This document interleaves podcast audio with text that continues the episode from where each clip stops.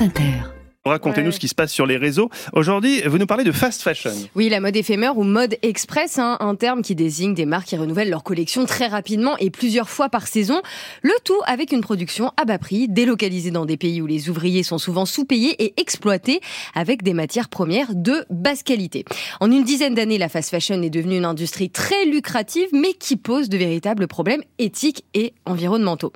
Mais malgré toutes les alertes, c'est un marché qui fonctionne encore très bien et qui est même en augmentation d'année en année et en grande partie grâce aux influenceurs. Et oui, encore eux. Sur leur réseau, certains font la promotion de marques de fast fashion, Asos, Topshop, H&M, Zara et évidemment la marque chinoise Shein, l'une des marques de fast fashion les plus problématiques pour les raisons que je vous ai citées, mais aussi parce qu'elle est soupçonnée de recourir au travail forcé en exploitant les Ouïghours.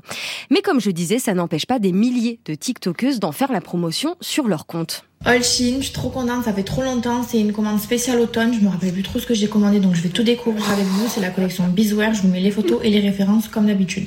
Yes. Là, vous entendez par exemple I Am May, une jeune TikTokeuse qui fait donc un haul Shein. Alors un haul, c'est un type de vidéo très connu sur les réseaux où un influenceur présente ses achats et plus il y a de produits présentés, évidemment, plus ça fonctionne. La vidéo de I Am May, hein, qu'on vient d'entendre, cumule plus de 800 000 vues. C'est une énorme pub pour Shein car elle met en plus les liens et les références des articles pour que ses abonnés les retrouvent plus facilement. Bah oui.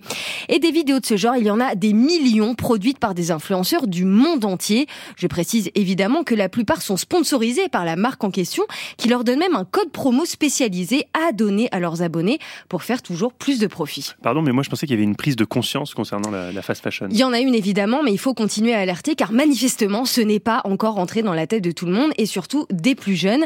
Des associations et des activistes en parlent assez régulièrement et le sujet se politise aussi.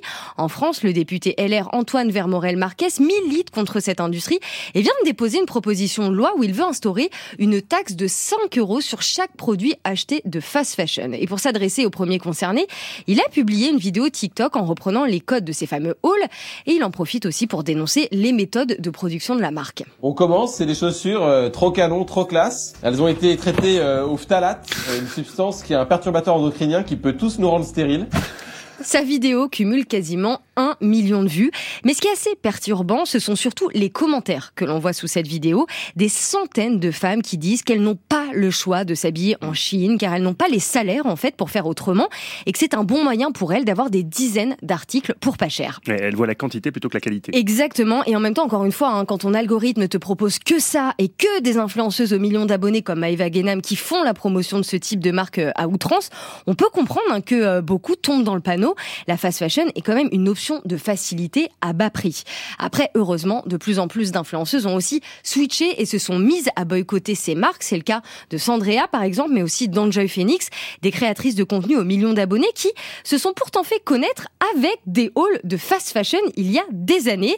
Sauf que dorénavant, du coup, elles prônent des valeurs écologiques et ne font la promotion que de marques qu'elles disent éco-responsables. Et puis, beaucoup d'influenceuses surfent aussi sur la vague de la seconde main en mettant leur compte Vinted en avant sur leur Instagram, histoire de revendre leurs vêtements à des prix pas chers. Une solution aussi hein, pour les jeunes abonnés.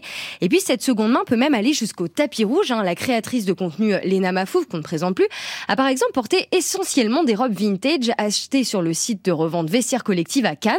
Alors évidemment, ce sont des tenues de, luxe, hein, comme Chanel ou Versace, donc quand même très très cher, mais le message est là.